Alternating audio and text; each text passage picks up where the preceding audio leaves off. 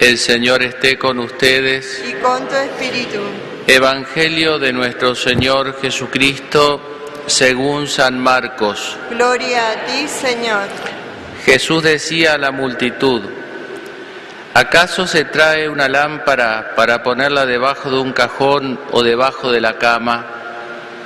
¿No es más bien para colocarla sobre el candelero? Porque no hay nada oculto que no deba ser revelado y nada secreto que no deba manifestarse. Si alguien tiene oídos para oír, que oiga. Y les decía, presten atención a lo que oyen. La medida con que midan se usará para ustedes y les darán más todavía. Porque al que tiene se le dará, pero al que no tiene se le quitará aún lo que tiene. Palabra del Señor. Gloria a ti, Señor Jesús. ¿Acaso se trae una lámpara para ponerla debajo de un cajón o debajo de la cama? Eso es, eh, Santo Tomás de Aquino ha sido para la Iglesia, eh, con su teología, como una lámpara que no, no se escondió, sino que, que brilla, ¿no? Porque la verdad es perenne, eh, que ha brillado por su inteligencia aplicada a la fe y movida por, por la caridad. Eh, hemos dicho otras veces, con ocasión de, de algún otro santo, que los santos tienen, bueno, como pasa en el orden natural, algo que es propio, un talento particular, en eso nos distinguimos cada uno nosotros, una vocación particular y algo que es común. En lo que es propio los admiramos y en lo que es común buscamos imitarlo. No todos podemos tener la lucidez ni la inteligencia de Santo Tomás de Aquino, o el desprendimiento material de San Francisco de Asís, o la capacidad de penitencia de San Pedro de Alcántara, etcétera, etcétera, ¿no? Cada uno, cada santo refleja eh, pálidamente eh, el santo de los santos que es nuestro Señor Jesucristo. Lo importante, lo imitable aquí es que el talento que uno tenga en el orden material, en el orden físico, personal, en el orden intelectual, espiritual, sobrenatural, natural, lo que fuese, el, el- el bien que Dios le da a uno es, el bien es difusivo de sí mismo como una lámpara que tiende a contagiarse.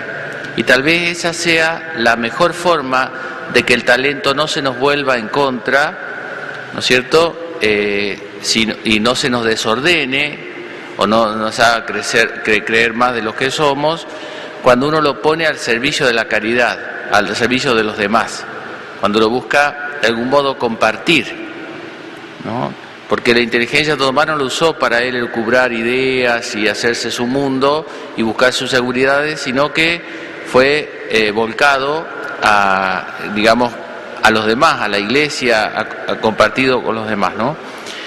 Eso me parece que en ese universo de la caridad, de la caridad de unos con otros, se integran correctamente los talentos. Sacados de ese universo se vuelven elementos autónomos, autárquicos, que, que tipo asteroides se estrellan contra lo que encuentren y se vuelven en contra.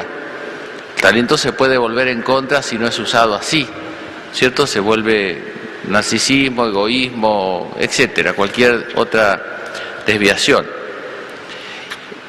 Bueno, esa es la idea de que me parece la, la imagen esta de la lámpara eh, engancha perfectamente. Y, y otra cosita diría que justamente en el universo del santo, ese talento y entre paréntesis ese defecto, en el caso de los defectos, pasa, es la misma ley, eh, tiene su orden o ese defecto, digamos, está integrado de algún modo en ese universo. Cuando uno lo saca, lo extrae materialmente y lo quiere imitar materialmente, eh, por ahí hasta ese talento se puede volver nocivo si uno lo integra en otro universo. ¿No es cierto? Si una persona no tiene vocación intelectual y se quiere dar de intelectual, eh, eso es peligroso, muy peligroso. Una cosa es ser ignorante, otra es ser necio, ¿no? Muy peligroso. Entonces cuando uno toma algún elemento del santo, de algún santo algún elemento bueno o es más, algún defecto que a veces está integrado en un contexto, lo cual lo hace menos peligroso y lo quiere imitar materialmente y se vuelve algo sumamente peligroso en otro contexto. ¿no? Por eso cada uno tiene que integrar, eh, eh, por supuesto que son ejemplos para nosotros, pero integrados en, en este universo en este universo que tiene una historia, que tiene un temperamento, que tiene una vocación, que tiene una, eh, un determinado contexto. Entonces en este universo estimular las cosas buenas para el servicio de los demás, luchar contra los defectos que uno pueda encontrar en sí mismo, tomando el ejemplo de los demás no hay ningún problema. Ahora, ya digo, la tentación me parece que es la imitación material, ¿no es cierto?, o la justificación personal eh, en el plano de defectos, ahí, ahí es donde se desordena y ahí ya no cumple su, su finalidad, ¿no es cierto?, eh, dentro del...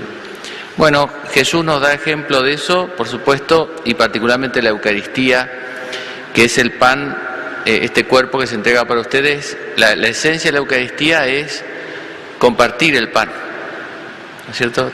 partió el pan y se los dio dice justamente, ¿no? Es, esa es la esencia de la, de la comunión, que nos enseña entonces a poner nuestros talentos que hemos recibido, no negarlos, ¿no? sino porque eso es falsa humildad y, y denigraríamos más que nosotros mismos, denigraríamos al que nos lo dio, eh, echaríamos tierra a Dios más que a nosotros mismos, sino usándolos para el, para el bien común para el bien de los demás. Que la Virgen nos conceda esa gracia.